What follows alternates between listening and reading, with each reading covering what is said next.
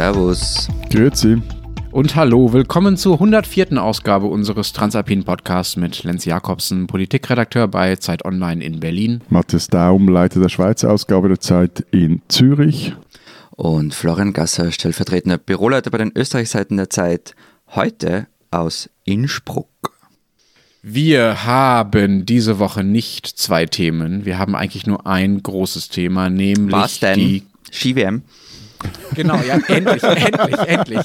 Wir, reden, wir, wir, wir, Dart, führen alle, alle österreichischen Skiweltmeister auf Stopp, seit aber- 1950 und damit ist die Sendung dann auch durch. Aber könnt, könnt, könnten wir da einfach noch, bevor wir jetzt beginnen, das müssen wir schon irgendwo mal noch in diesem Podcast jetzt festhalten, dass die Schweiz zum ersten Mal seit 30 Jahren die Nationenwertung des alpinen Skiweltcups gewonnen hat.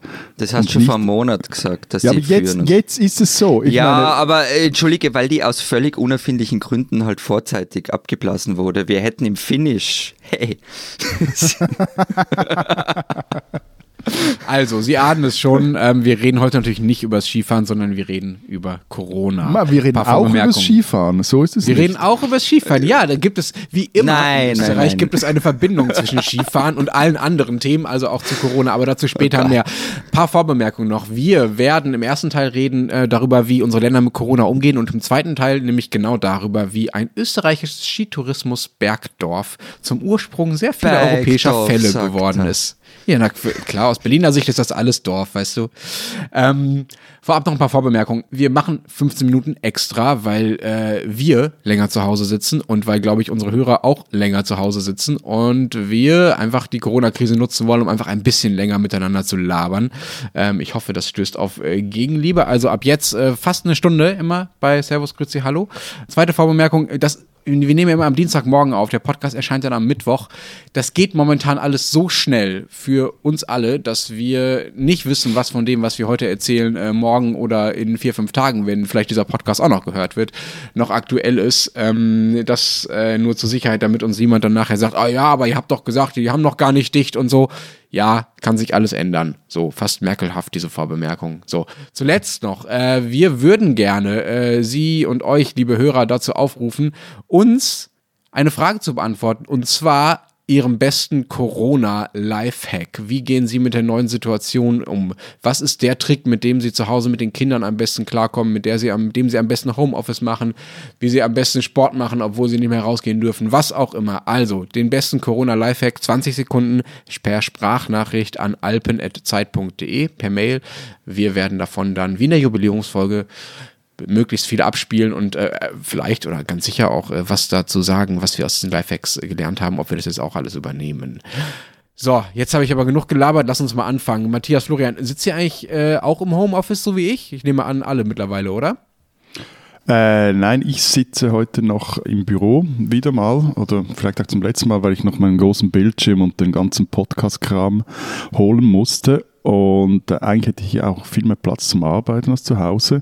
Also Raum für Social Distancing. Aber weil die Schulen geschlossen sind und die Krippen, also die Kitas eigentlich jeden vorbehalten sind oder sein sollten, die ihre Kinder nicht irgendwie selber betreuen können, weil sie halt Jobs haben, bei denen man nicht nur auf einem Bürostuhl sitzt, sondern was richtig Gescheites im Leben tun, ähm, breche ich jetzt auch meine Zelte hier ab und ziehe nach Hause. Ist bei mir alles sehr ähnlich, mit dem kleinen Unterschied, mein Büro wäre ja in Wien. Und ähm, ich bin am Mittwoch in der Nacht noch nach Innsbruck gekommen und äh, werde auch hier einige Zeit lang bleiben, so wie es ausschaut. Weil nach Wien zu fahren, nur damit ich mit euch zwei da podcasten kann und nicht daheim sitze, ich weiß nicht, das ist es mir nicht wert. Am Schluss willst du noch im, im, im deutschen Eck stranden. Ja, genau, in Rosenheim. Wie, wie, wie, wie habt ihr euch denn eingerichtet? Also Lenz, ich sehe ja, du, du, du, bist auch zu Hause, oder? Ja, ich bin auch zu Hause, genau. Für mich ist das ja ehrlich gesagt auch gar nicht so Der ist ungewöhnlich. Ich gewohnt. habe ja Genau, ich bin ja eigentlich fast immer hier. Nein, ich komme ja gerade aus dieser etwas längeren siebenmonatigen Elternzeit, in der ich äh, von zu Hause den Podcast aufgenommen habe. Insofern kenne ich das äh, schon ganz gut und habe das Podcast-Equipment hier eh rumliegen. Das passt also. Da bin ich in Übung. Problem sind äh, für mich eher die Kinder, die natürlich am liebsten im Arbeitszimmer rumspringen wollen, weil sie genau halt das nicht dürfen. Okay, jetzt habe ich aber noch eine Idee für uns. Wir machen auch eine Challenge. Wer schafft es, länger, dass nie ein Kind die Podcastaufnahme stört. Äh, also wird so das diesen, auch gewichtet danach, wie viele Kinder man hat, na, lieber Matthias? Nein, nein, nein. nein. Okay. Wir müssen uns noch was einfallen lassen, was der dann machen muss, wenn das Kind äh, Foto, nicht Fotobomb, Podcast bombt, oder wie sagt man dem? Podcast-Bombing, ja. Nennen wir es so, ist doch gut. Challenge accepted. Ja. Florian, wie hast du dich denn eingerichtet, wenn du jetzt zu Hause sitzt? Äh, du sitzt ja normalerweise nicht zu Hause, du bist ja normalerweise im Büro. Meistens bin ich im Büro, ja, aber ich habe auch zu Hause ein Arbeitszimmer. Und da schaut es eigentlich aus wie in einem normalen Büro, nur dass halt mehr meine Sachen rumstehen und es ein bisschen unaufgeräumter ist als in, meinem, in der Redaktion. Herrscht bei dir nicht sogar Ausgangssperre mittlerweile? Also darf, dürftest du überhaupt noch rausgehen oder ins Büro fahren oder was auch immer? Du bist doch im, im total verseuchten Tirol. Ja, ja, also irgendwie schon und irgendwie nicht. Also ähm, am Sonntag hieß es, äh, in Tirol dürfe man nicht mehr vor die Tür gehen. Also de facto Ausgangssperre, außer zur Arbeit, zum Einkaufen und irgendwem zu helfen. Oder, das ist explizit drin gestanden, um mit dem Hund Gassi zu gehen. Voilà. Entschuldigung, Entschuldigung, Entschuldigung, wieder eine Bemerkung. Hä? was zeigt wieder? Hunde, Katzen. Stand irgendwo, ja, dass eine Katze, kann auf sich selber aufpassen und mit dem Hund muss jemand mitgehen. Genau ja, das eben, zeigt dann, dann, dann, dann hast du einen guten Grund, um vors Haus zu gehen. Also es ja, ist ja, wieder ein Punkt für die Hunde. Genau, also wie gesagt, Ausgangssperre wollte es dann aber trotzdem keiner nennen. Sebastian Kurz hat für ganz Österreich verkündet, dass man zwar raus dürfe, aber nur allein oder gemeinsam mit Leuten, mit denen man auch zusammen wohnt, also spazieren gehen ist dann schon okay, aber eigentlich sollte man daheim bleiben. Und am Montag hat es dann geheißen, das gilt auch für Tirol, das Spazierengehen sei schon irgendwie okay. Also es ist ein bisschen konfus, aber grundsätzlich gilt für ganz Österreich, bleibt, wenn es irgendwie geht, einfach daheim. Aber das ist so ein bisschen konfus. Es scheint ja so ein, sagen wir mal, Phänomen zu sein, das äh, nicht nur bei dir in äh, Tirol oder in Innsbruck oder in Österreich greift, sondern auch in den anderen Ländern. Also so eine Art Muster, ne? dass äh, viele sich jetzt aber auch irgendwie nach diesen klaren Ansagen sehnen. Also dass sie einfach so lange weitermachen und halt immer genau das machen, was gerade noch erlaubt ist. Ja, also dass sie nicht aus, aus eigener Kraft oder aus eigenen aus eigenem Willen äh, ihr Verhalten ändern, sondern dass es ihnen gesagt werden muss. Und äh, die Ansagen äh, sind dann halt offenbar nicht klar genug äh, in vielen Bereichen und auch an vielen Orten. Also es gilt zum Beispiel äh, auch, auch in Deutschland. Ja, also auch hier fehlt es so ein bisschen an klaren Ansagen. Na, die, also Entschuldigung, ganz die kurz, die Ansage war ja. schon relativ klar. Es, es war nur diese Konfusion für, für sagen wir, eineinhalb Tage ähm, ist jetzt in Tirol wirklich Ausgangssperre oder darf man zum Spazierengehen zum Beispiel raus? Das war die Lenz, Lenz schließt wieder mal vom Failed State Berlin aufs ganze Land und den ganzen genau. deutschsprachigen Raum. Ja, Failed State würde ich mir immer noch nicht zu eigen machen, aber das stimmt, äh, in Berlin wirkte das alles wieder besonders wurstig, was äh, der Senat, also die, die Regierung des Stadtstaates Berlin hier so gemacht hat. Der Senat hat nämlich erst erstmal fast gar nichts gemacht, weil er meinte, ja, vom Bund gibt es irgendwie bisher noch keine Anordnung, sondern nur irgendwie so Empfehlungen, da müssen wir uns ja noch nichts dran halten. Also wir brauchen da irgendwie klare Kommunikation und wissen wir jetzt auch nicht. Also das war alles ziemlich wurstig. Es sah sogar kurz so aus, als würde an diesem Wochenende, also an dem jetzt vergangenen Wochenende am Samstag, hier noch vor zehntausenden Zuschauern Fußball gespielt. Da war bei euch schon alles abgesagt, ja. Hey, da waren Eisern Union. Genau, Eisern Union, ja, da waren die Partien Viran Union, da waren die, waren die Partien vorher unter der Woche, die fanden fanden schon ohne Zuschauer statt, wenn sie überhaupt noch stattfanden. Und Eisern Union war der Meinung, ach nö, passt doch, wir laden hier noch die Bayern ein und machen noch. Erklärt mir, was ist Eisern Union? Ist, so heißt der Fußballverein bei uns. Aha. Union Berlin. Ist ein bisschen schöner als Red Bull Salzburg, ich weiß, ja. Yeah. Mir doch wurscht. Aber naja, ja. jedenfalls, das wurde dann alles nachgeholt. Also äh, das Spiel fand natürlich nicht statt, äh, schon nicht vor Zuschauern und auch überhaupt nicht. Mittlerweile haben jetzt hier auch die Schulen zu, wobei auch das ein bisschen skurril ist. Also die haben dann am Montag alle nochmal aufgemacht, äh, dann sind alle nochmal hin, haben sich alle nochmal ordentlich angesteckt und am Dienstag sind sie dann zu Hause geblieben. Wie am Montag also, war noch normal Schule. Ja, also das war so gelabelt als, äh, ihr kommt noch mal in die Schule und holt euch euer Lernmaterial ab, weil genau, das, das Lernmaterial nicht mailen kann und diese ganzen Online-Dinge in Deutschland nicht so wirklich funktionieren. Ja, aber das war zum aber Beispiel bei uns nämlich auch, da haben, äh, also an, an unserer Schule, da hat, ähm, haben die Lehrer die Sachen der Kinder gestapelt in die Garderobe gelegt mit den Arbeitsaufträgen und man konnte halt hinfahren und die lagen dann da, man konnte sie sich holen und wieder heimfahren. Wow.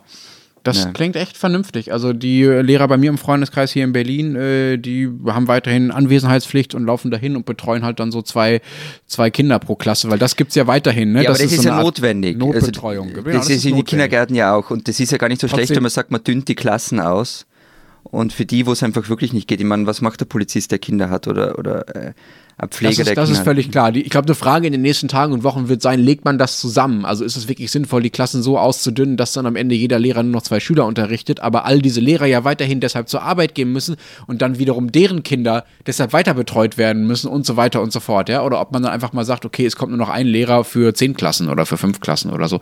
Aber das wird sich alles noch zeigen. Was ich eigentlich noch aus Berlin erzählen wollte, ähm, jetzt sind zwar relativ klare Ansagen und viele Sachen haben auch zu, also Restaurants dürfen wir nur noch bis 6 Uhr aufhaben und Sportclubs haben zu, Fitnessstudios, alles zu, Bibliotheken, sogar Spielplätze haben zu, aber Trotzdem ist weiterhin alles voll. Also sowohl in den Supermärkten ist alles voll, auch ohne zwei Meter Abstand oder irgendwas. Und ich wohne hier in der Nähe von so einem, von so einem großen Park. Da haben hier gestern Abend, gestern Nachmittag die Teenager gesessen und die Ausnahmezustandsparty gefeiert. Also das ist schon ziemlich irre. Und es gibt, dann gibt dann gibt's noch Bilder aus Kreuzberg, wo so lange Schlangen sich auf dem Bürgersteig bilden. Am Wochenende war das und, äh, und anstehen und man fragt für sich, Klopapier. Für Klopapier. Über Klopapier reden wir bestimmt auch noch. Bin ich auch gespannt, ob das bei euch auch so im Mittelpunkt steht, dass alle eigentlich nur Klopapier und Nudeln kaufen. Aber nee, die stehen nicht für Klopapier an in Kreuzberg, die standen an für Sneaker. Wie?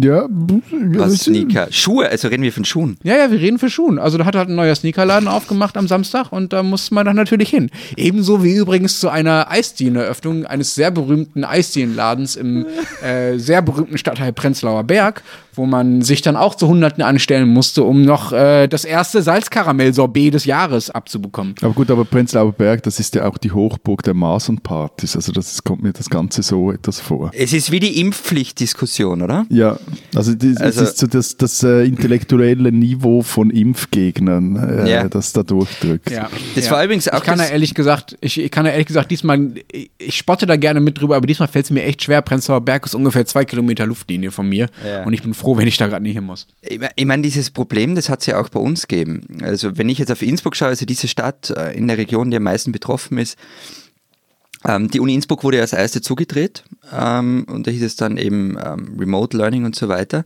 Was ist dann passiert? Also muss sich vorstellen, das Hauptgebäude der Uni Innsbruck ist direkt am Fluss und da gibt es eine Mauer am Fluss und da sitzt man immer, da bin ich auch lang gesessen, also tagelang habe ich dort verbracht.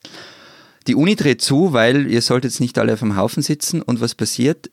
Die Studierenden sitzen da alle vorne. Und da gab es halt dann Fotos, wo Hunderte herumsitzen. Gut, dann wurde der Aufenthalt in diesen Bereichen eingeschränkt. Und dann hat sich das Aber Ganze- darf ich mal, sorry, Ja? darf ich da mal kurz nachhaken, weil ähm, wir das gerade schon bei den Ansagen hatten und beim Ausgehverbot und diesen ganzen Geschichten. Wie wird denn das überhaupt kontrolliert? Was heißt, das wurde eingeschränkt? Hat da einfach der Bürgermeister gesagt, bitte geht da nicht mehr hin und die haben sich dran gehalten? Ja, oder ist dann das genau. Ordnungsamt vorbeigekommen oder das Militär oder wer auch immer und hat die Nein, also wie da das dann schlussendlich kontrolliert worden ist, weiß ich nicht. Ich kenne nur die Aussendung, dass gesagt worden ist, der, der längere Aufenthalt dort ist verboten. Also Mhm. man kann irgendwie durchgehen, aber sich jetzt dort hinzusetzen, das ist verboten. Ich gehe jetzt mal davon aus, also wie gesagt, ich sitze ja daheim, aber ich gehe mal davon aus, dass die MÜG, das ist so im Grunde das Ordnungsamt von Innsbruck, da vorbeigegangen ist und es kontrolliert hat. Aber dann hat sich das Ganze halt wieder woanders hin verlagert. Ähm, es ist aus Wien sieht man auch die gleichen Bilder. Also wie Leute noch am Sonntag, ähm, also diesen Sonntag in Lokalen zusammengesessen sind, dicht gedrängt. Also das heißt, Bitten und Appelle haben da offenbar nichts genützt und am Ende hatte die Politik wohl auch keine, andere Möglichkeit, als es in dieser Art und Weise klar zu sagen, Leute, ihr bleibt jetzt einfach daheim.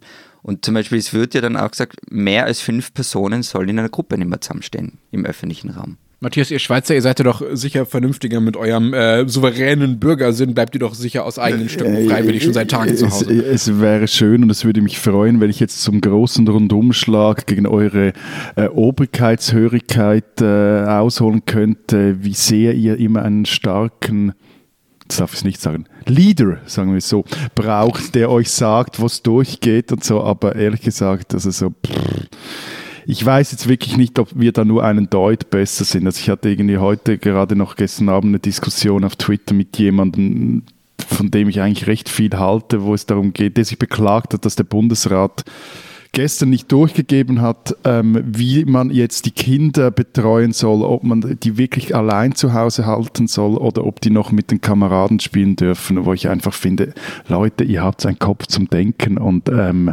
schaltet doch den ein. Also nein, es ist eben hier zwar so, dass zum Beispiel der Bahnverkehr, der, der ging um die Hälfte zurück und auch die Stadt Zürich wirkt leerer, also jetzt gerade heute Vormittag, aber auch sonst. Aber eben zum Beispiel am Sonntag, ähm, da war ich noch kurz bei meiner Schwägerin etwas abholen und äh, da war es an diesen Freizeit-Hotspots teilweise wirklich voll. Also da auf dem Uferweg der Limmat stauten sich die Ausflügler, die Spaziergänger fast. Auf den Sportplätzen wurde gekickt, äh, wurde Basketball gespielt. Am Seeufer, da war ich jetzt selber nicht, aber auch dort soll es richtig voll gewesen sein. Und auch deshalb, also das ist ähnlich wie, wie, wie, in Österreich, hat der Bundesrat jetzt gestern Montag die sogenannte außerordentliche Lage ausgerufen. Was heißt das? Ma, das ist einfach, also wir, wir haben ein, ein äh, Epidemiengesetz, das ist seit ein paar Jahren in Kraft. Da müssen wir dann übrigens mal drüber sprechen, wer da mal dagegen war. Das war nämlich die SVP, also ausgerechnet jene, die jetzt am lautesten danach schreit, dass man möglichst drastisch durchgreifen soll. So, aber das ist Klammerbemerkung. Und nach diesem Epidemiengesetz gibt es wie drei Lagen, die der Bundesrat ausrufen kann. Normale Lage und besondere Lage und die sogenannte jetzt außerordentliche Lage. Das ist, kann man vergleichen mit so einem Art von Notstand, wobei wir den Begriff Notstand ähm, nicht wirklich kennen und Notrecht ja nochmal was ganz anderes ist. Ähm, aber konkret, sorry, heißt es, ähm, alle Schulen und Kindergärten geschlossen, das sind sie schon, also wurde schon am Freitag angekündigt, dann aber auch öffentliche und private Veranstaltungen sind verboten, dann sind sämtliche Läden, Märkte, Restaurants, Bars, äh, Clubs, Striptease-Lokale, Puffs, Museen, Bibliotheken, Kinos, Konzerte, Theater, Sportzentren, Hallenbädern und auch Skigebiete, da kommen wir dann später noch drauf, geschlossen. Und äh, auch gilt das für Betriebe, wo diese Abstandsregel nicht eingehalten werden kann. Also zum Beispiel äh, Coiffeursalons, Friseursalons oder Nail-Studios. Und eben, wie gesagt, der öffentliche Verkehr wird noch weiter reduziert. Da, da wird jetzt nach und nach so über ein paar Tage ein, ein anderer Fahrplan eingeführt. Ähm, und die Grenzen sind dicht. Also wer hier keine Aufenthaltsbewilligung hat oder nicht einen dringenden Grund hat, hierher zu kommen oder in der Schweiz zum Beispiel einen Job hat, der darf nicht in die Schweiz kommen. Aber Matthias, yes. was, was heißt das für deine schönen Haare in nächster Zeit? Das ist ernsthaft ein Problem, weil ich wirklich schon sehr lange nicht mehr beim Friseur war und das wird jetzt also, ähm, äh, wie heißt der? Das Samson, oder? In der griechischen Mythologie ist das Samson, dem die Kraft in den Haaren stecken. Der hat doch so einen, einen hinternlangen Zopf am Schluss. Also ich glaube, so gegen den Sommer hin ähm, müssen wir dann auf Video umstellen, um unsere Hörerinnen und Hörer zu beglücken. aber, aber dass bei euch die Friseure zu sind, bei uns aber nicht, finde ich äh, auch bemerkenswert. Also in Deutschland dürfen die weiter aufhaben, die gehören offenbar zu den jetzt irgendwie systemrelevanten Läden. Eben genauso wie Baumärkte in Deutschland weiter geöffnet haben dürfen. Wobei mir jetzt zumindest bei den Friseuren bisher weniger aufgefallen wäre, dass äh, die Deutschen ihre Frisur irgendwie äh, wichtiger äh, finden. Ja, aber Baumärkte, die sind ja dafür da, dass man Beschäftigung daheim hat. Also ich kenne jetzt einige, die ausmalen zu Hause zum Beispiel oder irgendwelche Renovierungsarbeiten durchführen. Du kaufst deine Malbücher im Baumarkt? Wieso die mal ausmalen, Wandmalen. Ah, guck nee, mal, das zum Beispiel, das zum Beispiel, nee, das gibt es, das, das ist, nee, aber das, das, das Wort gibt es im Deutschen, also im, im, im, im deutsch-deutschen Sprachsatz sozusagen nicht. Ausmalen heißt, in, heißt, heißt bei uns, äh, man malt Malbücher aus. Also man malt was. Und wenn, äh, ihr, die Wohnung, wenn ihr die Wohnung malt, dann. Streichen. Ah, okay. okay. Ja, wieder was gelernt. Matthias, ich würde gerne mal äh, über äh, eure Mobilmachung äh, reden. Also das ist ja schon nochmal eine Nummer härter als das, was bei uns ist. Ich, wir haben ja, glaube ich, in der vorletzten Folge schon so ein bisschen über das Militär geredet gehabt, dass das bei euch zum Einsatz kommt. Ihr habt ja da eh so eine besondere Militärkonstruktion. Nun scheint es ja soweit zu sein. Also, das heißt, eine Mobilmachung in diesem Ausmaß hat es in der Schweiz seit dem Zweiten Weltkrieg nicht mehr gegeben. Was heißt denn in diesem Fall? Genau, also das, das hat die Verteidigungsministerin Viola Amherd gesagt an der Pressekonferenz am Montag. Ja, das, das heißt das, was es heißt. Also ich meine, Mobilwachung, das ist ein Wort, das kannte ich nur von meiner Großmutter Selig, die während dem Zweiten Weltkrieg jeweils mit einem Dolch auf dem Nachttisch geschlafen hat, fast der Deutsche des Nachts kommen würde. Die lebte damals... Wir schlafen jetzt mit Klopapier auf dem Ja, Nachttisch. nee, und die, die, die, lebte damals in Schaffhausen und jetzt werden bis im Juni äh, maximal, also da insgesamt 8000 Soldaten aufgeboten die die zivilen Institutionen unterstützen sollen. Also vor allem im Spitalbereich, aber auch bei gewissen Sicherheitsaufgaben. Und ähm, ja, also die, die Lage, pardon my French, aber die ist hierzulande auch recht beschissen, wenn man so die Zahlen anschaut. Also wir sind nach Italien das äh, Land mit den pro Kopf am meisten Corona-Fällen und äh, ich meine, wir können jetzt Diskussionen darüber führen, wie aussagekräftig diese Zahlen sind etc., aber Tatsache ist, das Virus ist hier und es verbreitet sich rasend schnell.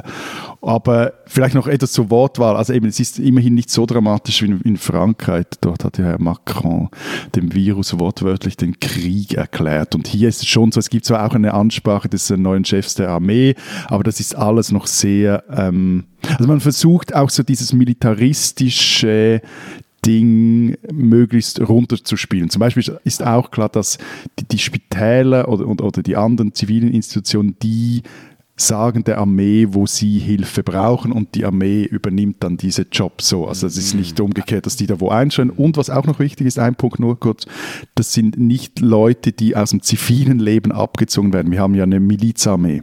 Also das sind ja jetzt nicht so, dass dann einfach irgendwelche Ärzte, die jetzt im, oder Pflegerinnen im Krankenhaus arbeiten, jetzt plötzlich dann in Uniform arbeiten. Das wäre dann auch ein seltsames Nullsummenspiel. So, sorry. Ich würde gerne noch was zu Macron eben sagen. Ne? Ich habe ja vorhin selber dafür argumentiert, dass es offenbar irgendwelche klaren Ansagen von oben braucht, damit Leute tatsächlich auch das machen, äh, worauf sie auch selber kommen können, was also vernünftig wäre. Aber diese Kriegsrhetorik finde ich wirklich fatal. Ich finde, da gibt es eine, eine Eskalation in der Sprache. Wir haben den Krieg gegen, gegen Drogen gehabt, Krieg gegen Terror, jetzt haben wir den Krieg gegen diesen Virus. Ich finde das, das wirklich übertrieben. Also Krieg ist das, was in Syrien passiert, wo Leute mit Bomben beworfen werden. Das ist was völlig anderes als das bei einem Ausnahmezustand, den wir hier berechtigterweise haben und bei allen Maßnahmen, die es berechtigterweise gibt. Aber das ist kein Krieg und ich finde, da tut man äh, den Leuten, die wirklich unter Krieg leiden, wirklich Unrecht. Also ja, ich bin da bei dir, Lenz, und äh, eben bei uns ist es jetzt auch nicht ganz so dramatisch in der Wortwahl, aber ähm, es ist so, dass zum Beispiel wer gerade Wehrpflicht leistet, also es gibt ja bei uns nach wie vor die Wehrpflicht, der wird nicht ausgemustert und auch Zivildiener, die gerade im Einsatz sind, die müssen bleiben. Dazu kommt, und das gab es wirklich noch nie, ähm, wenn in den vergangenen fünf Jahren Zivildiener war, kann wieder eingezogen werden. Und was auch noch dazu kommt, und das finde ich eigentlich eine ganz gute Idee, ähm, wer mag, kann sich freiwillig für eine Art Zivildienst melden. Und das machen überraschend viele. Ist das so eine Art äh, Corona-Bürgerbewegung oder was? Ja, so, so, auf eine gewisse Art und Weise ja. Also angesprochen werden hauptsächlich ehemalige Zivildiener, die können sich melden für Pflege und Altenbetreuung, Rettungs- und Krankenwesen und so weiter. Das geht jetzt dabei mal von April bis Juni. Und da haben sich, also das ist jetzt Stand am Montag irgendwann, ähm, 1000 Leute mittlerweile schon gemeldet. Also das finde ich schon recht beachtlich. Aber apropos Bürgerbewegung, das finde ich schon auch irgendwie beeindruckend, wie jetzt diese Lage auch das äh, eben teilweise das, das, das Holzkopfigste in den Leuten zum Vorschein bringt, wenn sie da diese Corona-Partys feiern, aber auch das, äh, das Beste in den Leuten äh, nach vorne dreht. Also äh, nur schon dort, wo wir wohnen, in so große Siedlung, da gibt es so eine App, wo, sich, also wie so ein, ein Forum, wo, wo man sich online austauschen kann. Da, da geht es meistens, äh, teilweise kann man Dinge verkaufen oder es geht um irgendwelche Sachen und man beklagt sich darüber, dass wieder des Nachts irgendwer gebohrt hat oder so. Und dort findet zum Beispiel auch so, also es war irgendwie jemand, also das Kleine, jemand hat sich beklagt, dass im kleinen Laden, den es dort hat, ähm, am Abend es zum Beispiel keine frische, ähm, frisches Gemüse mehr gab und zum Stil von, hey, kauf nicht alles weg, ich arbeite im Spital und möchte gerne auch noch irgendwie frisches Gemüse haben. Worauf dann jemand nicht äh, geantwortet hat, ja komm, äh, sei mal ruhig, sondern hey, weißt du was, wenn du das willst, sag mir, was du brauchst, jetzt gehst du einkaufen tagsüber und stellst, kannst bei mir abholen und du stellst dir vor die Wohnung. Yeah. Es gibt jetzt auch wirklich so organisiert, dass das gibt's bei uns, für, für alle Häuser auch. jemand zuständig ist und so. Das finde ich cool. Das gibt's, das gibt's bei uns auch. Da ist, äh, so, ein, so, sind so Zettel viral gegangen, auch die Leute in ihren Mietshäusern aufgehängt haben, so, ja, ich bin jung, ich gehöre nicht zur ganz argen Risikogruppe. Ähm, wenn sie allein daheim sind ähm, und sich unsicher fühlen, dann gehe ich für sie einkaufen und stelle mhm. sie ihnen vor die Tür zum Beispiel. Bei, also an dem Laternenfall vor meiner Haustür hängt so ein Zettel. Also das ist nicht nur viral, sondern das ist schon sehr praktisch. Und übrigens haben sich, das finde ich sehr bemerkenswert, schon sehr früh, ich glaube am Donnerstag oder am Freitag die Jugendorganisationen der Parteien in Deutschland, also alle bis auf die AfD, also die Jusos, die Junge Union, also die von der CDU, die Jungen Liberalen von der FDP, die, Jungen, die Grüne Jugend von den Grünen und jetzt habe ich noch jemanden vergessen, die Linksjugend, genau, von der Linkspartei zusammengeschlossen und haben das zentralisiert, also bieten das zentral an. Äh, also bei denen können sich alte Leute melden und sagen, ich brauche Hilfe und dann gehen die Juso-Mitglieder ähm, Die Fridays for los dem Future machen auch Ort. sowas, oder? In der Art. Ja, ja. Wobei ich äh, interessant finde, bisher kenne ich nur die Angebotsseite, ich kenne noch nicht die Nachfrageseite, ja. Also ich glaube, das Problem wird, dass äh, diese alten Leute von diesen Aktionen erfahren und dass sie auch bereit sind, diese Hilfe anzunehmen und auch genau den Punkt erwischen, an dem sie sagen, oh, jetzt geht's mir vielleicht schlecht, jetzt könnte das vielleicht jemand anders machen, dass sie vielleicht auch die Einsicht haben zu sagen, jetzt sollte ich zu Hause bleiben. Also da gibt's ja auch sehr viel Beharrungsvermögen, wie ich ja finde, auch zu Recht. Also alte Leute wollen ja auch nicht alleine äh, zu Hause sitzen. Lass uns vielleicht mal über äh, den eigentlichen äh, Kern der, der, der Krisenbeantwortung sozusagen reden. Also das, worauf es jetzt am meisten ankommt, nämlich das Gesundheitssystem. Man sieht ja an Italien, äh, dass das der Flaschenhals ist, äh, an dem sich die Krise dann manifestiert, wenn man äh, nicht früh genug reagiert hat oder wenn sich Leute eben nicht an diese ganzen Regeln halten, von denen wir jetzt schon gesprochen haben. Also aufs Gesundheitssystem kommt es an. Ich habe mal ein bisschen in die Zahlen geschaut. Deutschland hat pro Kopf die meisten Krankenhausbetten von unseren Ländern und auch im internationalen Vergleich relativ viele Krankenhausbetten, nämlich acht auf 1000 Einwohner. In Österreich sind es 7,3, auch schon relativ viel. In der Schweiz sind es aber nur 4,5, was schon krass viel weniger ist. Also macht ihr euch Sorgen darum, ob eure Krankenhäuser gut genug ausgestattet und groß genug sind, dass sie das alles schaffen, was da auf sie zukommt?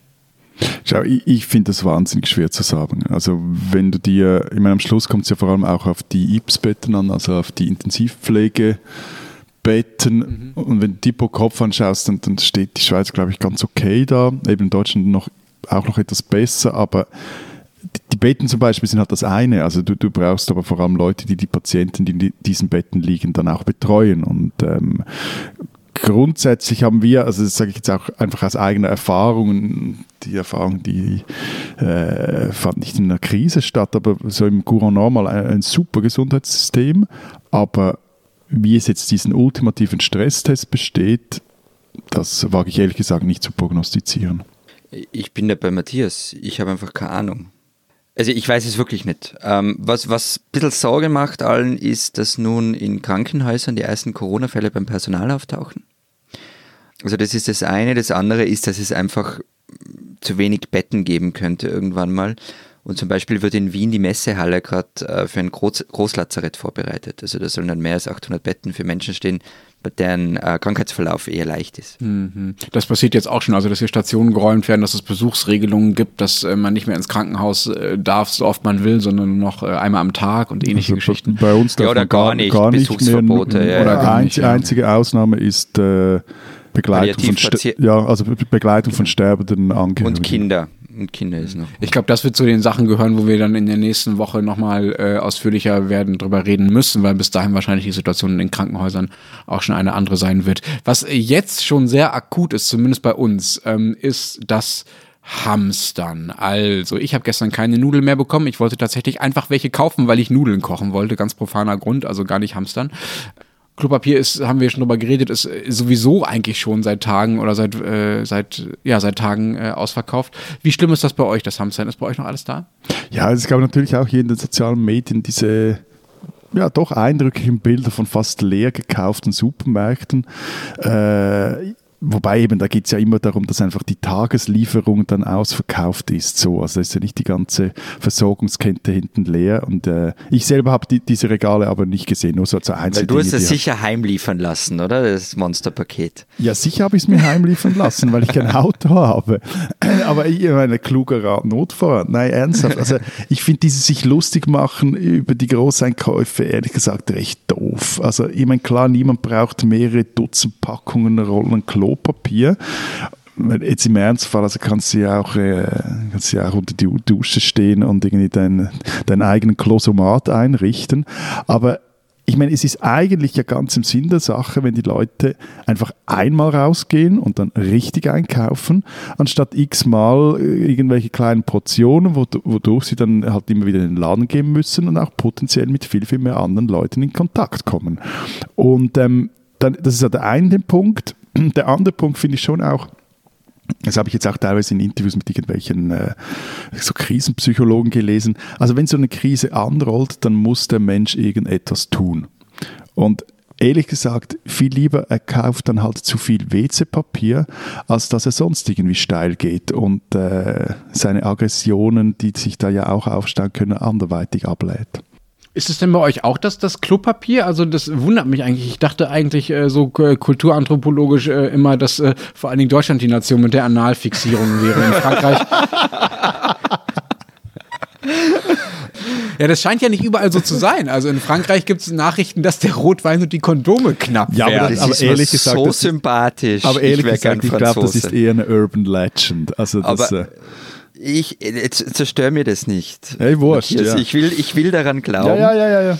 Aber die Frage, Aber aber die Frage, ob in neun Monaten, die Frage, ob in neun Monaten die Scheidungsrate oder die Geburtenrate höher ist, äh, finde ich auch noch spannend. Ja, darüber kann man dann sicher auch reden. Und worüber wir dann auch reden können, ist, also das kennen wir ja auch aus China und das ist, das ist natürlich überhaupt nicht lustig, ist, dass die äh, häusliche Gewalt so nach oben geht.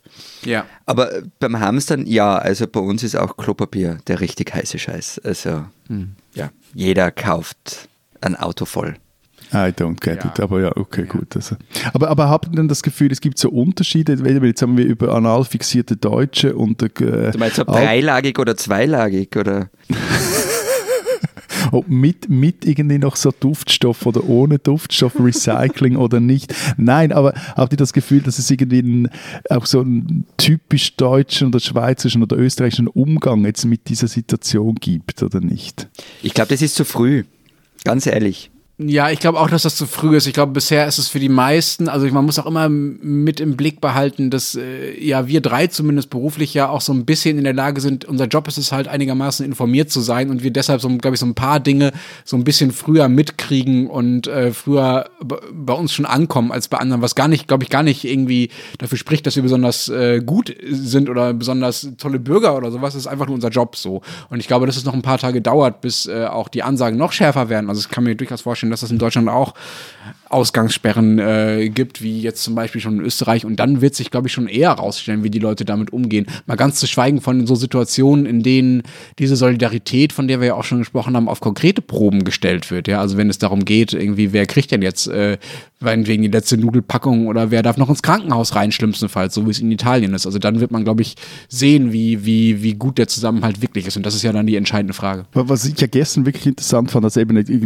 es war klar schon übers Wochenende, da, da kommt am Montag noch was und der, der Bundesrat, der wird da wird die Schraube nochmals andrehen. Die hatten eine Sitzung, das wurde auch über Twitter kommuniziert, äh, irgendwie Sonntag nachts noch. Also das, das klang schon sehr nach Krise. Aber wie dann wie du gestern wirklich gemerkt hast, dass jetzt alle im Homeoffice arbeiten. Also ich bin gestern zum Beispiel mehrmals aus dem Handynetz geflogen und irgendwie zuckelte auch äh, oder ruckelte eher auch unser Internet etwas. Wie ist das bei euch? Also hält da das Internet oder? Bei mir fährt also bei gerade in diesem Moment das Postauto vor und die Post wird gebracht. Also das funktioniert noch. Die Post ist aber nicht das Internet, lieber Nein, nein, Florian. Aber es ist auch wichtige Form der Kommunikation. Ich glaube, er hat irgendetwas bestellt, Florian. Er schaut so äh, mit glänzenden, leuchtenden Augen aus dem Fenster. Wird dir gerade die Palette Klopapier reingefahren, ja?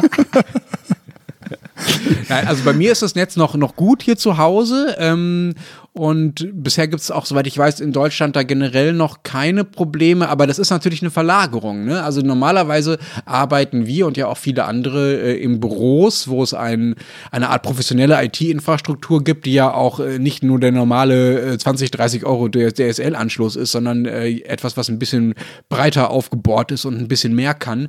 Äh, wenn die jetzt nicht mehr genutzt werden und stattdessen die privaten Anschlüsse äh, viel mehr genutzt werden als normal, dann ist das ja zumindest eine Verlagerung im System äh, des Internets sozusagen. Also die, die Knotenpunkte werden dann ja anders genutzt. Und wenn ich es richtig gesehen habe, Matthias, war das ja bei euch sogar schon der Fall, dass die Swisscom, äh, also das große Telekommunikationsunternehmen, dazu aufgerufen hat, man sollte das Netz doch bitte vernünftig äh, nutzen. Genau, auch immer das heißt, wenn nebenan die Kinder sitzen und äh, Paw Patrol gucken, weil sie nicht mehr in die Kita gehen dürfen. Genau, aber ich glaube, da, da ging es vor allem ums Handynetz und die Swisscom hat, äh, das hat jetzt überhaupt nichts mit dem zu tun. In letzter Zeit eh immer wieder mal technische Probleme.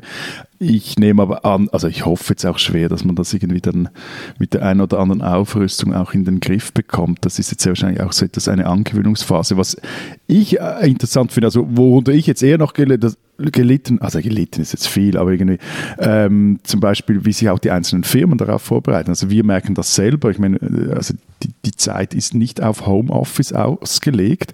Also gestern zum Beispiel sind unsere VPN-Zugänge irgendwie wieder mal alles zusammengekracht. Wir hatten äh, bei den Videokonferenzen äh, funktionierte die, das nicht, weil sich plötzlich so viele Leute eingeschaltet haben. Also wir sind da immer aus dem Außenbüros per Videokonferenz zugeschaltet zu den großen Sitzungen.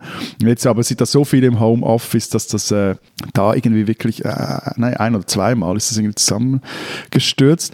Und interessant finde ich aber da auch, dass dieses, also diese Krise, glaube ich, auch die Unternehmen gerade in unserer Branche und auch unser Unternehmen ganz konkret recht radikal verändern wird. Also das, äh, es gab gestern auch eine, eine Mitarbeiter ich glaube, das kann man schon jetzt hier sagen, eine, eine, Mitarbeiterversammlung bei uns, die, die auch gestreamt wurde. Und da hat auch unser CEO Rainer Esser gesagt, äh, wir werden auch als Unternehmen anders aus dieser Krise rauskommen. Und das glaube ich ihm auch sofort. Also gerade so Dinge wie irgendwie dieser, wie ich jetzt finde, in, in Deutschland noch sehr verbreitete Präsentismus, also gut ist, wer vor Ort ist. Und äh, wichtig ist vor allem, wer möglichst lang vor Ort ist, der funktioniert jetzt halt zum Beispiel nicht mehr.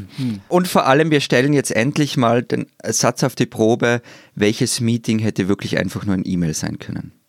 Also das geht aber allen jetzt überall so. Mhm. Was du ansprichst, Matthias, äh, das ist ja eine sehr optimistische Sichtweise. Ich bin mir nicht sicher, ob ich die teile, aber die gilt ja auch nicht nur für diese Arbeitsdinge und für diese Homeoffice-Dinge, sondern man könnte ja so weit gehen und zu sagen, diese Krise ist generell ein Katalysator für Dinge, die vorher schon angelegt waren und die notwendig waren und die jetzt beschleunigt werden, weil sie not, also situativ notwendig werden durch quasi diesen externen Schock dieses Viruses. Also Beispiel Homeoffice, aber zum Beispiel auch ähm, Homeschooling. Ja, also nicht, dass die Leute zu Hause beschult werden sollen, aber du kannst natürlich digital lernen, jetzt ausbauen, weil du es musst. Und das, was du jetzt testest und was jetzt funktioniert und was jetzt den Test besteht, das kann man dann weiterhin nutzen. Jetzt sind die Lehrer gezwungen, sich mit diesen Dingen auseinanderzusetzen. Jetzt müssen diese Plattformen aufgesetzt werden. Was Ähnliches gilt übrigens, um mal auf den Arbeitsmarkt zu gehen, äh, für diese ganzen Care-Arbeit-Geschichten. Ja, also wenn man sich jetzt anschaut, was auf diesen Listen steht, welche Berufe weiterhin ähm, ausgeübt werden sollen, also wer auch seine Kinder weiterhin in Kinderbetreuung geben darf, das ist die Definition von jetzt gerade systemrelevant, ja. Also Supermarktkassiererinnen, Ärzte, Pfleger, diese ganzen Leute, Polizisten, also in der Regel, vielleicht abgesehen von den Ärzten, nicht gerade die Leute, die am allerbesten bezahlt sind, ja. Und dass die jetzt ein bisschen mehr Aufmerksamkeit kriegen und dass dieser ja wirklich seit Jahren bei uns zumindest schon andauernd Diskussionen darum, dass man den Menschen, die äh, tatsächlich noch äh, den Laden am Laufen halten und nicht so lustige Denkarbeit machen wie wir hier, äh, dass man den Menschen auch monetär mehr Wertschätzung entgegenbringen muss. Also dass zum Beispiel Pflegerinnen und Krankenschwestern einfach besser bezahlt werden müssen oder Erzieherinnen. Äh, das wird jetzt an, einfach allein aufgrund dieser Corona-Erfahrung natürlich eine völlig andere Diskussion werden, wenn das irgendwann vorbei ja, sein wo, wird. Wobei es kommt noch was dazu mit diesem Homeoffice. Ich unterschreibe alles, was du gesagt hast, Lenz, aber ähm, es zeigt sich halt jetzt auch, auch ähm, äh, Bruch in der Gesellschaft, also der eh immer da war, zwischen unterschiedlichen Schichten, weil natürlich man muss die Möglichkeit haben, Homeoffice zu machen. Wir sind super privilegiert. Man muss die ja. Möglichkeit haben, auch wenn man jetzt über Schulen redet, und das kann man alles digital und online machen. Und wer keinen Computer zu Hause hat, wer kein äh, Tablet zu Hause hat, wer vielleicht keinen Internetanschluss zu Hause hat, wo wir jetzt ja. sagen, das gehört zur Grundversorgung, aber das gibt es halt nach wie vor, ähm, das sind schon Probleme. Plus die ganzen Menschen, die jetzt ihre Arbeitsplätze verlieren, gerade zum Beispiel im Dienstleistungsgewerbe, in der Gastronomie. Also da glaube ich, da rollt schon noch einiges auf uns zu. Das, das, das wird vielleicht auch ein Thema, müssen. genau, das wird glaube ich auch ein ja. Thema noch für eine der nächsten Folgen. Wir müssen darüber reden, inwieweit äh, Ungleichheit tötet in der Corona-Krise, um ja. es mal so, um es mal so drastisch zu sagen. Ähm, aber lass uns doch vielleicht äh, zum Abschluss dieses ersten Blockes noch über eine Sache reden. Als wir das erste Mal über Corona gesprochen haben, war der Schwerpunkt unserer Sendung zum Thema Corona, wie die Rechten das nutzen, um Stimmung zu machen. Wir wussten es damals, glaube ich, auch einfach selber noch nicht besser, weil Corona gerade erst angefangen hatte und das nun mal der erste Aspekt war, der politisch wichtig war. Aber darüber haben wir jetzt noch gar nicht geredet. Lass uns doch zum Schluss noch mal darauf schauen. Spielen die Rechten bei euch jetzt noch irgendeine Rolle in dieser Diskussion oder sind die völlig raus? Also meine Wahrnehmung ist jetzt, dass die rechten Parteien oder die rechte Partei in Österreich ähm, gerade nur sehr wenig vorkommt. Also die verweisen äh, natürlich die ganze Zeit auch auf die Flüchtlingskrise an der griechisch-türkischen Grenze. ähm, sagen irgendwie, das Land gehört abgeriegelt ähm, wegen, wegen Coronavirus und die Grenzen geschlossen. Aber das sind eh die Dinge, die gemacht werden. Und ich fand einen Text interessant, den unser Kollege Jan Ross in der vergangenen Ausgabe geschrieben hat. Ähm, und mir kommt vor, er könnte da recht behalten. Also es ist halt nicht die Zeit der dumpfen Populisten, sondern die der Experten und eher der sachlichen Politiker. Ob so bleibt, andere Frage. Aber derzeit kommt man so vor, man, man sehnt sich nicht nach irgendwelchen Aufregern, sondern nach Leuten wie zum Beispiel dem österreichischen Gesundheitsminister Anschober, der das finde ich sehr gut macht, aber auch Sebastian Kurz schlägt sich ganz gut die sich einfach hinstellen und klare Ansagen treffen und ohne da jetzt groß Schuldzuweisungen zu machen, was ja das Geschäft der Rechten normalerweise Ja, wobei, also ich würde sagen, wir sehnen uns danach. Also ob sich da wirklich alle so nach den... Äh, Wird man sehen, ja, ja. Ich finde gerade, also eben die, die, die, Frage von Lenz war, was machen die Rechten? Ja, die können ja nicht mehr viel machen, weil was wollen sie jetzt noch fordern?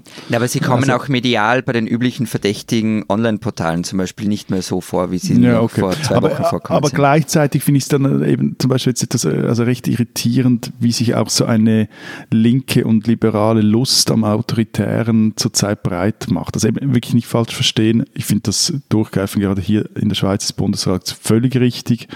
Kommt eher spät, hoffentlich nicht zu spät und ich sehe durchaus, dass man die Schraube vermutlich noch etwas enger anziehen muss. Aber dass nun vermeintlich freiheitsliebende Menschen wirklich danach schreien, der Bundesrat soll endlich eine außerordentliche Lage ausrufen. Und ja, es eben, wie schon gesagt, es soll seinen Bürgern vorschreiben, ob sie jetzt ihre Kinder noch mit den Nachbarskindern spielen lassen dürfen. Also das verstehe ich jetzt echt nicht. Also man hat wirklich den eigenen Kopf auch zum selber denken und kann sich ja auch selber, kann da selber auch Schlüsse draus ziehen. Und ich meine, die, die Eingriffe ins öffentliche Leben sind krass. Also da, da gehen tausende Existenzen zurzeit kaputt.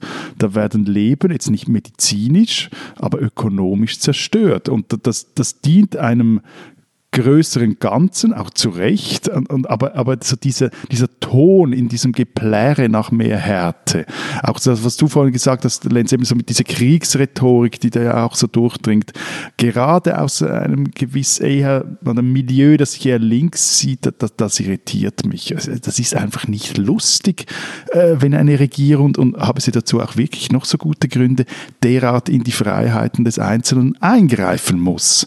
Also äh, eben ganz konkret, also es wird in Zürich zurzeit oder ab heute polizeilich unterbunden, dass größere Gruppen im öffentlichen Raum zusammenstehen. Und, und wenn, sie nicht, vor allem wenn sie nicht genügend Abstand zueinander halten. Also das, da werden unsere Grundrechte beschnitten. Und ich finde, das sollte man nicht feiern, sondern bedauern, auch, aber gleichzeitig auch akzeptieren.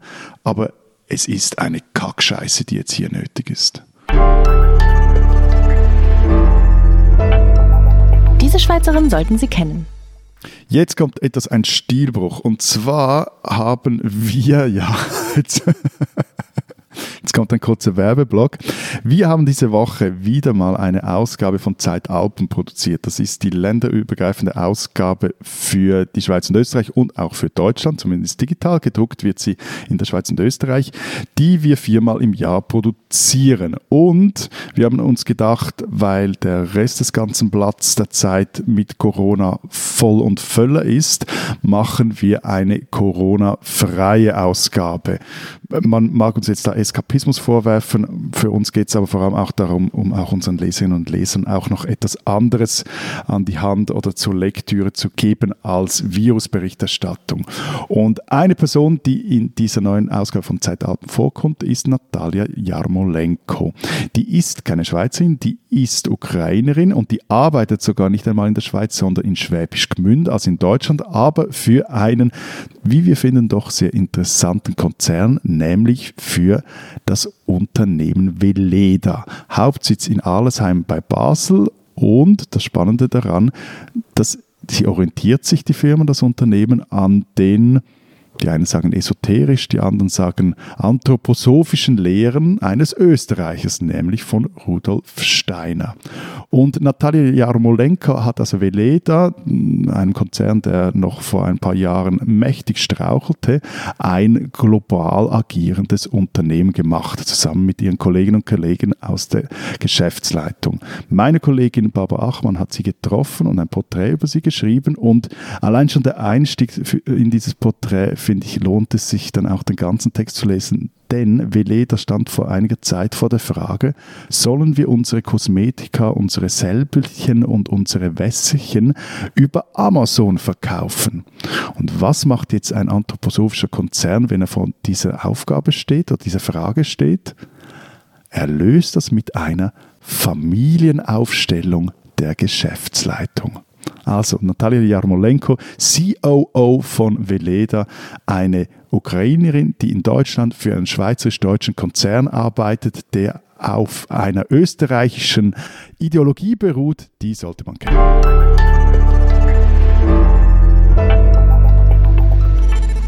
Unser zweites Thema diese Woche ist sehr nah dran am ersten Thema. Es geht wieder um Corona. Wir wollen äh, ein bisschen kürzer als im ersten Teil diesmal darüber reden, wo dieses Virus eigentlich herkommt in Europa. Florian, es scheint sich ja in diesen Tagen meine Aversion gegen diese Skitourismus-Fixierung äh, in manchen österreichischen Tälern auf äh, makabere Art zu bestätigen. Es wird nämlich immer klarer, dass ihr in Tirol es eigentlich wart, die es verbockt habt. Also dass sehr viele der europäischen Fälle, über die wir jetzt reden, dass die aus der schönen Wintertourismus-Hochburg Ischgl kommen. Ischgl, das Wuhan Europas. War das jetzt eine Frage an mich oder was soll ich jetzt tun? Nee, ich möchte, ich möchte eigentlich nur, dass du, dass du euer Versagen nochmal ein bisschen ausführst.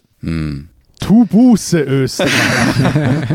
Naja, nein, es ist eigentlich eh überhaupt nicht lustig alles zusammen. Ähm, also ich kann euch jetzt einfach einmal die Geschichte erzählen, so, so die, die Chronologie, was da so passiert ist. Also es geht vor allem ähm, um so ein Flugzeug, das steht da ganz am Anfang, eine Boeing, die fliegt am 29. Februar von München nach Reykjavik. An Bord sind ähm, Italien-Rückkehrer, aber auch Ischgl-Urlauber. Und am 1. März, also gleich danach, findet man die ersten positiven Tests bei Passagieren dieser Maschine. Nicht nur bei dem aus Italien, sondern eben auch bei einem, der aus Tirol kommt.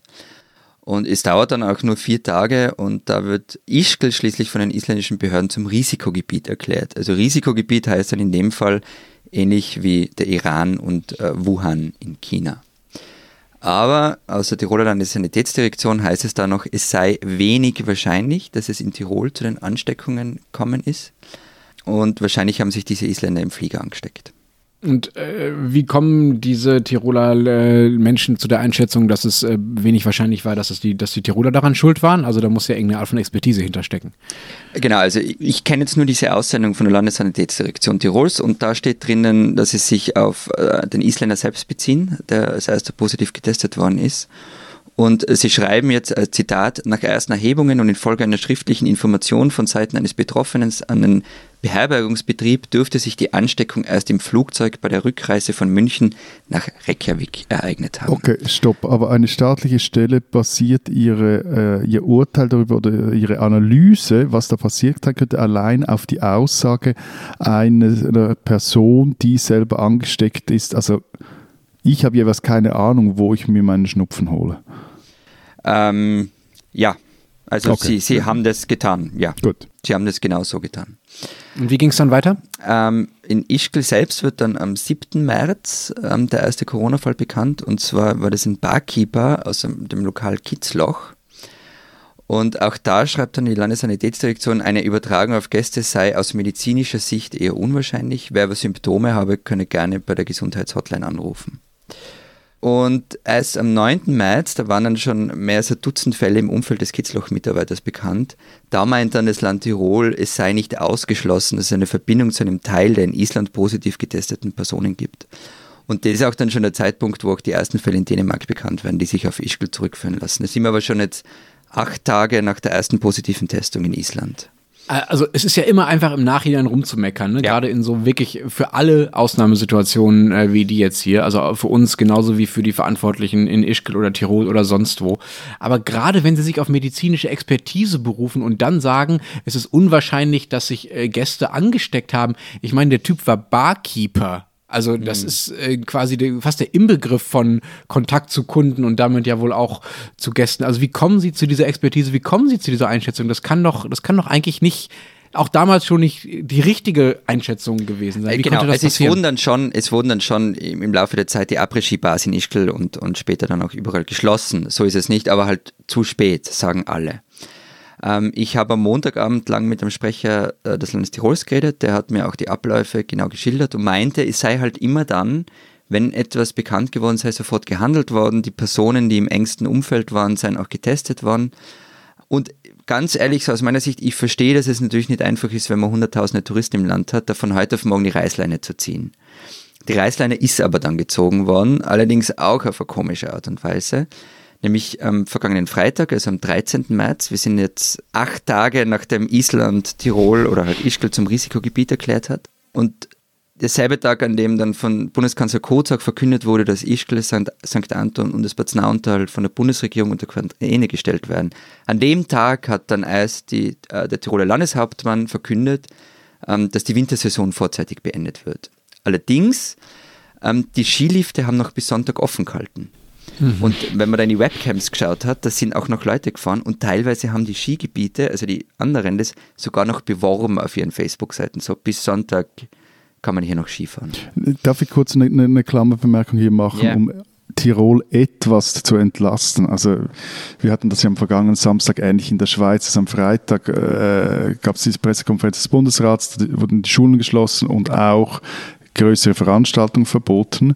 Und da meinten also ein paar Spezialisten äh, aus den Tourismusgebieten, vor allem im Berner Oberland äh, und in der Zentralschweiz, unter anderem Titlis, sie müssen die Bahn dann noch weiterlaufen lassen, weil das sei nicht ganz klar gewesen, was der Bundesrat gemeint habe, während im Wallis und vor allem im Kanton Graubünden alle sagten, Freunde, jetzt ist fertig, jetzt machen wir dicht. Mhm. So, also irgendwie scheint das so eine Tourismuskrankheit zu sein, dass man wirklich erst eins auf die Finger braucht, bevor man dann mal endlich Genau, aber ich meine, da, da, genau, aber da kann man, finde ich schon, also da kann man die, die Seilbahnbetreiber und die Hoteliers in die Verantwortung nehmen, aber schon auch die Politik, die einfach ganz klar viel früher hätte eine Entscheidung treffen müssen. Da geht es ja auch um versicherungstechnische Dinge. Also ein ganz anderes Beispiel, nicht Tourismus, aber zum Beispiel die Musikschule meiner Tochter. Ja, die hat gestern, also am Montag wäre dann noch Musikunterricht gewesen. Und dann habe ich da angerufen und habe gesagt, ich gehe davon aus, ihr macht dicht, ihr, den gibt es heute nicht mehr den Unterricht. Dann haben die gesagt, nö, doch, wir bieten den weiterhin an, weil wenn wir jetzt schon auf, aus eigenen Stücken schließen, dann haben wir versicherungstechnisch keinen Anspruch auf Schadensersatz.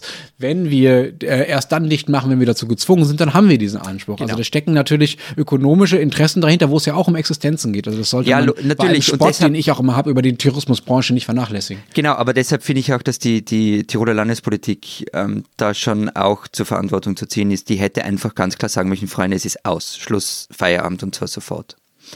Als denn Aus- und Schluss war, wie sind denn dann die Leute weggekommen? Ich stelle mir das chaotisch vor, wenn dann plötzlich so ein ganzer Skitourismus Ja, ja, das, das war, das war völlig chaotisch. Also die Idee dahinter, dass man bis Sonntag offen hielt, war, wobei die eigentlich niemand jetzt im Nachhinein gut findet. Selbst die österreichische Wirtschaftsministerin hat gesagt, das ist eigentlich keine gute Sache gewesen. Also die Idee war, dass nicht alle dann gleichzeitig in der Hotellobby stehen und weg wollen. Man wollte irgendwie Menschenansammlungen verhindern. Aber natürlich sind die Leute gleich los. Und sie mussten dann, also wenn du jetzt in Ischgl warst, ähm, und rausgefahren bist, vielleicht noch irgendwie Taxi gekriegt hast und dann rausgefahren bist, dann musst du das Formular unterschreiben, dass du direkt und ohne Zwischenstopp dich auf den Heimweg machst. Aber ganz ehrlich, wie willst du das machen? Wenn dein Flug, äh, Urlauberschichtwechsel ist Samstag. Also am Samstag werden immer 150.000 Leute aus Tirol rausgekarrt und reingekarrt. Ähm, und du bist am Freitag, wird Ischgl unter Quarantäne gestellt und du fährst weg. Dann kommst du nicht weg. Dein Flug ist erst am Samstag aus Innsbruck oder München. Und was haben die Leute dann gemacht? Sie sind halt in andere Orte gefahren. Ähm, und von mehreren hundert ist die Rede, also von 300 ist die Rede, die sich in Innsbruck in Hotels einquartiert haben sollen. Also das heißt, das sind dann Leute aus diesen Gebieten, kreuz und quer übers ganze Land, haben da dann noch übernachtet und ich meine, man sieht ja den Effekt jetzt auch schon. Es gibt hunderte Fälle von Norwegen, Deutschland, Island, Dänemark und was weiß ich wo noch wo, ähm, die positiv getestet wurden, die sich auf Ischgl zurückführen lassen. Was mich jetzt noch wundern würde, ich meine, Tirol ist ja wirklich eine, eine extrem starke Tourismusmarke, Ischgl besonders auch. Yeah. Was ist so dein Eindruck? Wird das äh, Konsequenzen haben jetzt fürs Image und äh, auch dann am Schluss fürs Geschäft? Also, pff, man, was das, das Ding ist noch keine paar Tage alt und ähm, ganz viel wird da noch aufgearbeitet. Es, es, gibt zum Beispiel auch den Vorwurf, ähm, dass es aus der Tourismusbranche dass die das einfach nicht wollen, dass zugesperrt wird und dass deshalb so lange gezögert wurde. Aber das sind derzeit wirklich einfach nur Gerüchte und Vorwürfe. Ähm, das weiß man nicht genau. Ähm, ich, ich kann mir derzeit kein Szenario vorstellen, äh, wo es keine Konsequenzen zumindest auf das Image hätte. Also ob jetzt dann im nächsten Minute Leute sagen, ach Ischgl, so schön, da fahren wir hin.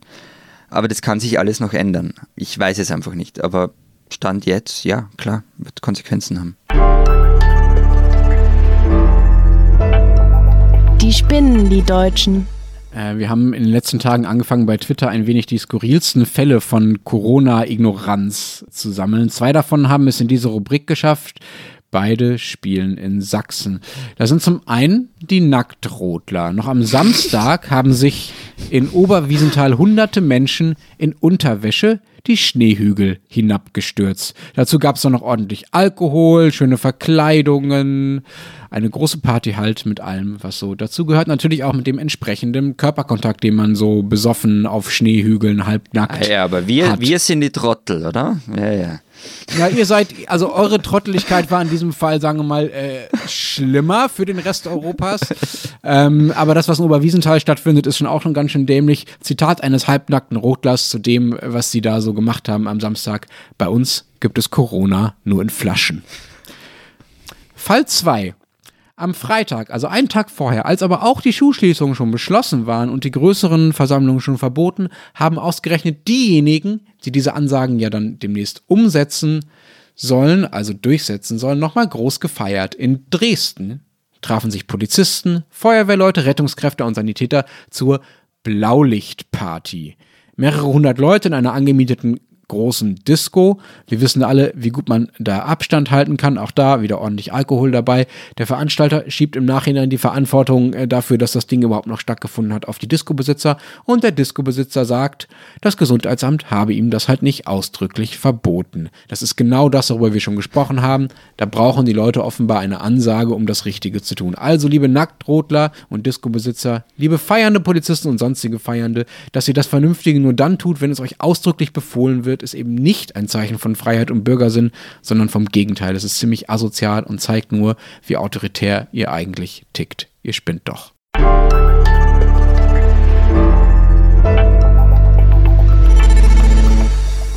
Das war's diese Woche bei unserem Transalpinen Podcast. Wir hören uns nächste Woche wieder. Auch dann wird es mit Sicherheit wieder um Corona gehen. Wenn Sie was anderes lesen wollen, dann lesen Sie doch diese Woche Zeit Alpen. Ein Stück davon hat Matthias schon vorgestellt. Was steht da sonst noch so drin? Es steht äh, ein Report über die Raumplanung in Österreich und der Schweiz drin, der vor allem der Frage nachgeht, wieso schafft es Österreich nicht auf nationaler Ebene mehr Ordnung in seine Landschaft zu bringen.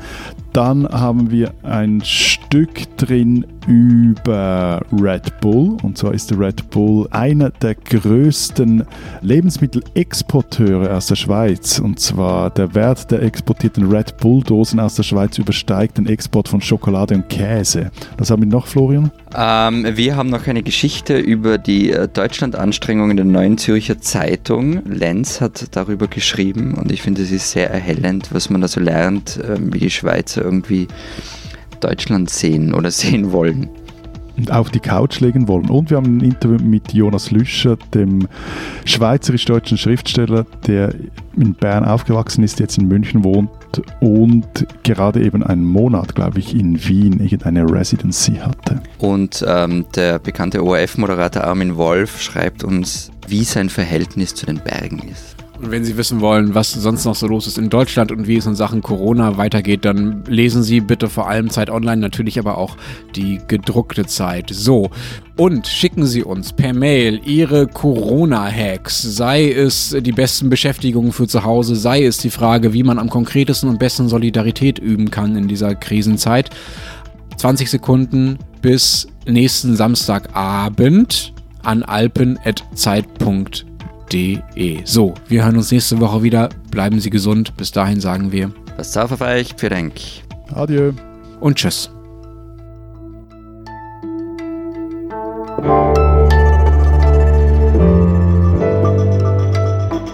Das Politikteil. Hä? Was für ein Teil? Na, das Politikteil. Der Podcast von Zeit und Zeit Online. Ah, das Politikteil. Jede Woche zwei Moderatoren, ein Gast. Und ein Thema, das uns wirklich interessiert. Mit Tina Hildebrand und Heinrich Wefing. Und Iliana Grabitz und Marc Brost.